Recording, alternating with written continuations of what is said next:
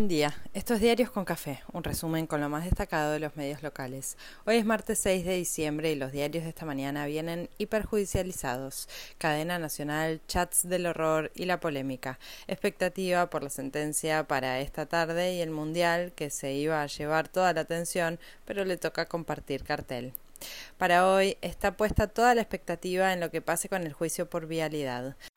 Se esperan movilizaciones en apoyo a Cristina, pero descartan algo muy coordinado. De todos modos, Nación avisa que se refuerza la seguridad en Comodoro Pi y en tribunales. Con el revuelo de los chats y el fin de, del lago escondido, el río está más que revuelto. Parece que estamos en medio de un tsunami. Cristina dio nota ayer con Fola de San Pablo y se abrazó al devenir de Lula, apuntó al lofer y la persecución. Remarcó que la sentencia, que descuenta condenatoria, es un regalo a Manieto que podrá titular en su diario que Cristina fue condenada el 7 de diciembre, fecha marcada por la batalla perdidosa de la ley de medios en su gestión. El presidente usó la cadena nacional para apuntar directo al hecho, denunciarlo y obligar a todos los que lo silenciaban. Lo escaló pidiendo imposibles, pero a juzgar por las tapas de hoy sirvió. Solo Diario Popular no lo lleva como tema en su portada. El resto lo menciona en tapa y cada quien hace su juego interminable. Los otros destacan el pedido de investigación como ocurrió tras el ataque a CFK, que empezó ágil y se trabó, porque la administración de la impunidad parece ser la regla de este sistema judicial. El presidente pidió que se avance en las reformas judiciales que están en el Congreso, que se designe procurador y que se inicien procesos contra los jueces del avión escandaloso y los funcionarios del gobierno de la ciudad todas cosas tan imposibles como necesarias. Sacó pecho por haber terminado con mesas judiciales y aprietes a opositores y sin embargo la oposición denuncia espionaje y hackeo favorables. Pañi advierte una maniobra de inteligencia detrás del caos y varios se preguntan por el destino de su jefe de asesores que aparece en las conversaciones como un facilitador del silencio en los medios oficialistas. Los legisladores porteños del Frente de Todos presentaron el pedido de juicio político para el ministro de Alessandro y el procurador Maíquez. Fernán Zaguer se indigna en Nación porque desde ayer está en peligro la privacidad de todos. Que le avisen que pasa hace bastante más y durante el gobierno anterior el recurso del espionaje fue moneda corriente. Capaz con la indignación de todos se pueda tratar mejor y se busquen soluciones. En el mundo opositor hubo solidaridad con el ministro de la Reta que viajó y participó activamente del plan de encubrimiento de los chats. Sin embargo, el jefe de gobierno dijo que todos sus ministros están a disposición de la justicia, confiando que nunca avanzará nadie en ninguna causa que los complique. El ministro de Seguridad porteño salió con dos medios afines y se espantó por lo ocurrido y apuntó directo a un armado K, porque en la grieta entra todo lo que no guste denuncia que el chat es un montaje que incluye partes reales y otras inventadas.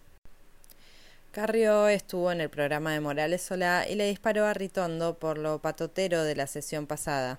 Hay heridas que están lejos de cicatrizar y el bloqueo parlamentario o las universidades frustradas parece ser uno de esos casos. Bullrich aprovecha y vende su campaña renovada, sin Milman como armador sin la pompa esperada, pero con el mensaje claro para los actores necesarios, Massa y el embajador de Estados Unidos firmaron el esperado acuerdo de información tributaria en el CCK, una postal poética, Ahora se espera información sobre el blanqueo que opere de puente para el ingreso de dinero no declarado, porque si depende del Congreso funcionando nos quedamos sin instrumento.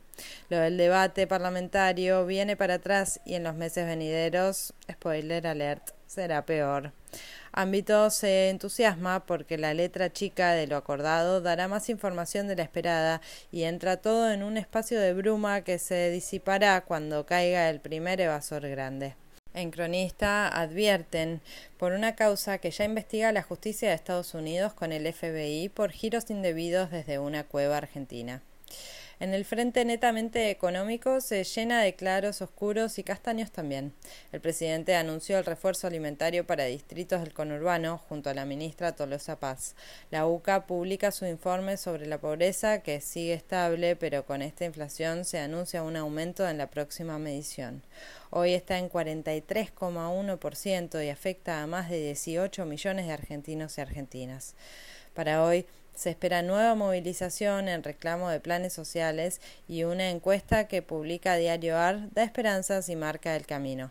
El 90% de las familias de barrios populares cree que terminar la escuela ayuda a conseguir trabajo.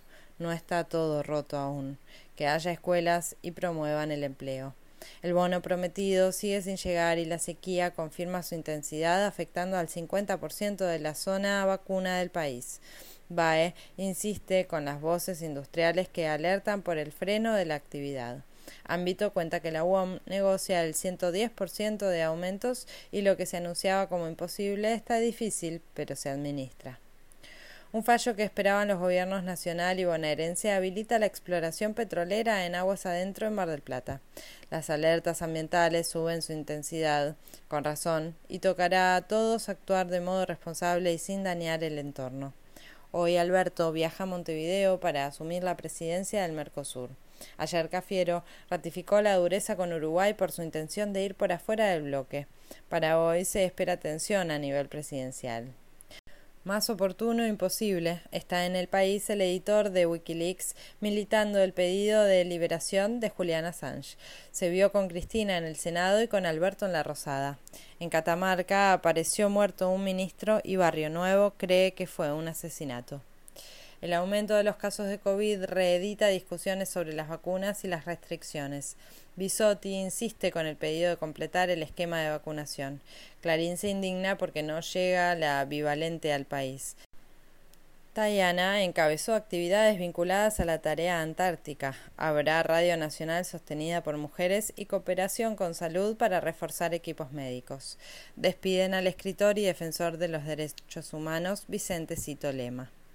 En el resto del mundo tampoco está muy resuelta la cosa. En Estados Unidos la Corte debate si se puede discriminar o no por elección sexual, y está claro que los derechos, si no avanzan, retroceden. En Perú tambalea nuevamente el gobierno de Castillo y la inestabilidad pareciera ser lo más estable que hay. Lula aceptó la invitación de Biden a la Casa Blanca y viajará después de asumir. En Qatar, Scaloni empieza a definir el equipo para enfrentar a Países Bajos este viernes. Terminado el descanso, volvieron todos a los entrenamientos y Di María junto a Papu Gómez siguen bajo la lupa. Hoy terminan los octavos. Ayer pasaron Croacia por penales y Brasil con juego bonito y baile. Hoy definen a las 12 Marruecos contra España y a las 16 Portugal contra Suiza. Para hoy se anuncia el mismo calorón que ayer y un poco más de rock and roll.